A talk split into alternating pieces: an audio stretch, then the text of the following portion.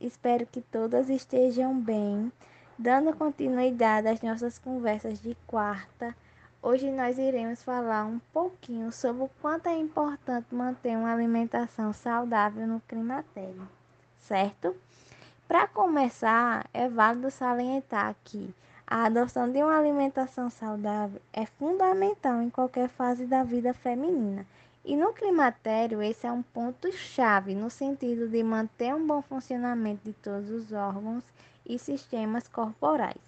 Além disso, a adoção de uma alimentação saudável ajuda na manutenção do peso corporal, prevenção de doenças como osteoporose, diabetes e hipertensão arterial sistêmica.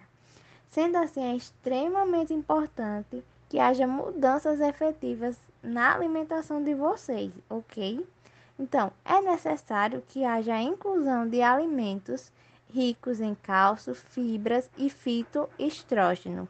Esse fitoestrógeno ele é responsável por fazer uma espécie de reposição hormonal, é, digamos, natural.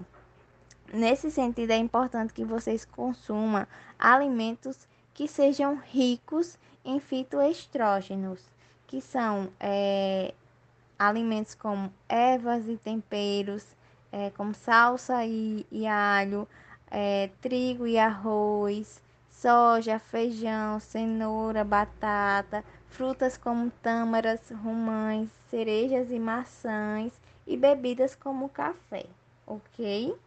Desse modo, é recomendado também que durante o climatério a mulher passe a consumir mais alimentos com baixo teor de gordura e, se possível, é, esses alimentos eles sejam alimentos in natura, certo?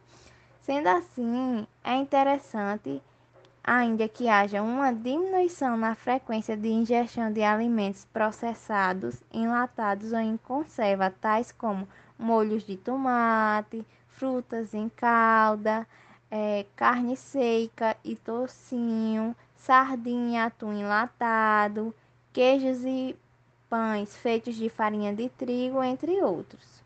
Por fim, mas não menos importante, né?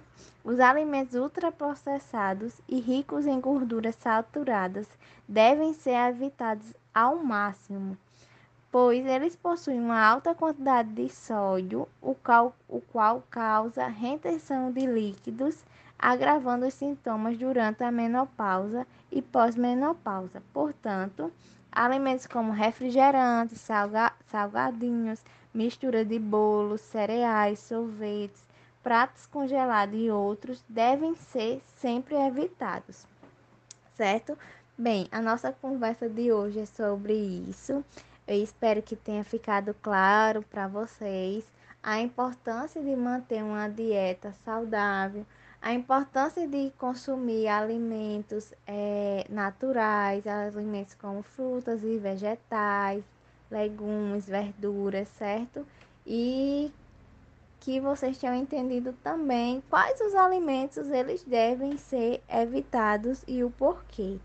É, deixo aqui o meu abraço a todas. Espero que vocês tenham gostado do assunto de hoje. E qualquer dúvida é só mandar pra gente.